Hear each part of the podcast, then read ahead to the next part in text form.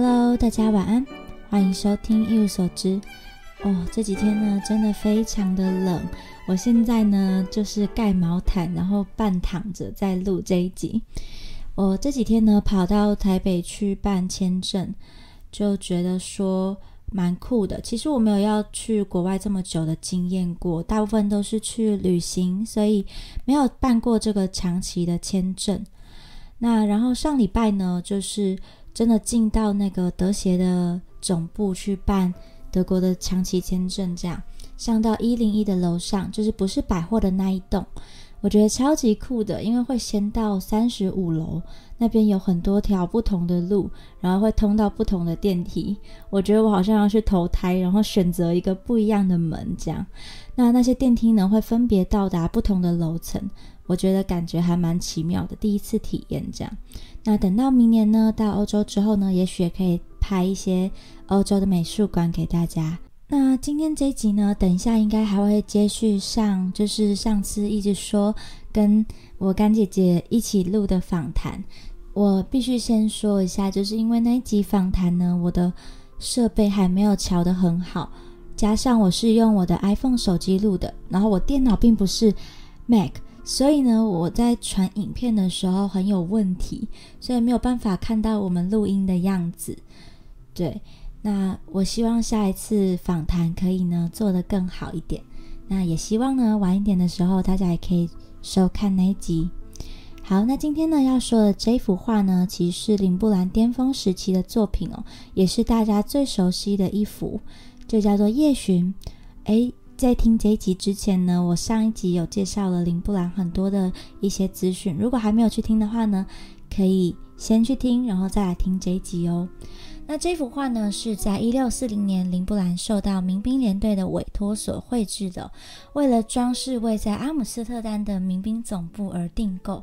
那后来呢，因为要搬到市政厅，为了满足市政厅墙面的尺寸，所以就把这个画呢裁切了一些边框。虽然说是一些边框，不过呢，其实这个修剪呢，对于这个画作造成非常大的影响，让原本林布兰安排的那一种队伍出行行走的感觉都不见了。所以就在前几年，应该是一八一九吧，呃，大家应该都有听到一个新闻哦，就是那个荷兰国家博物馆进行大型的修复计划。我会把修复的影片呢放在下方的资讯栏。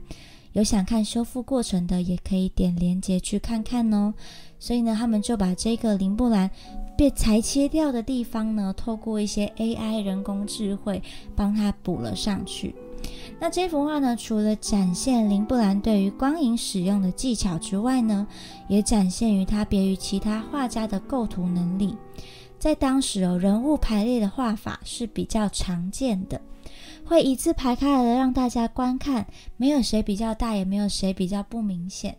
不过这一次呢，林布兰并没有描绘这样子的方式，因为这幅画呢是由画中画里面的十六个成员来共同支付的，就以画中的位置来决定他们应该付出的金额。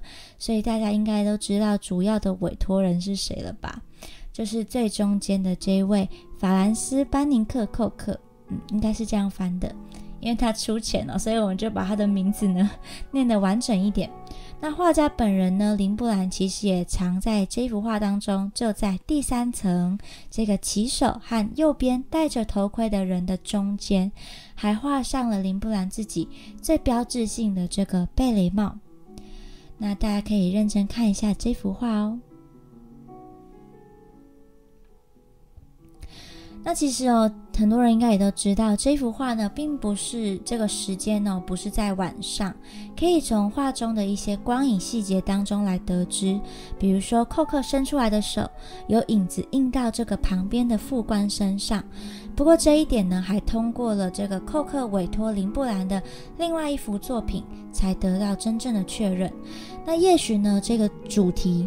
是后来的人去取名的，可能是因为修复画作所需要用到的颜料，所以才导致这个画作的颜色遭到这个改变。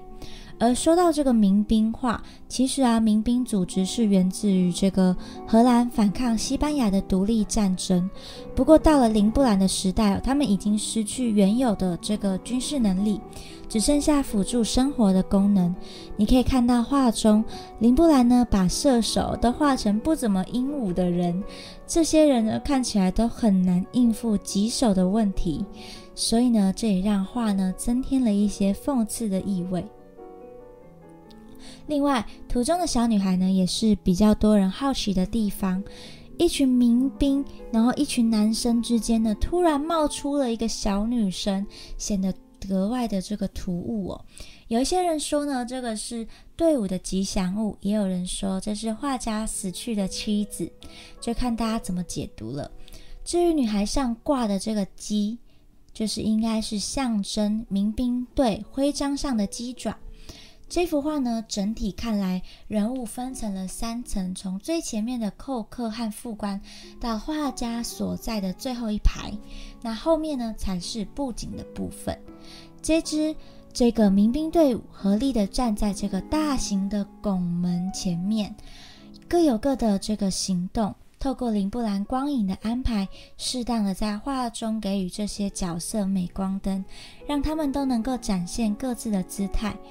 不过有传言说呢，这个林布兰画完之后呢，被骂得很惨哦，因为呢，有一些人觉得自己被放在了太不显眼的位置，就觉得说我有付钱呢，竟然把我画在那些个地方这样。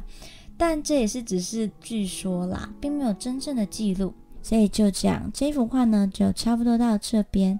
那等一下呢，应该还会有新的一起闲聊，也欢迎留下来收听哦。喜欢的话，不要忘记按赞、订阅、分享。晚安。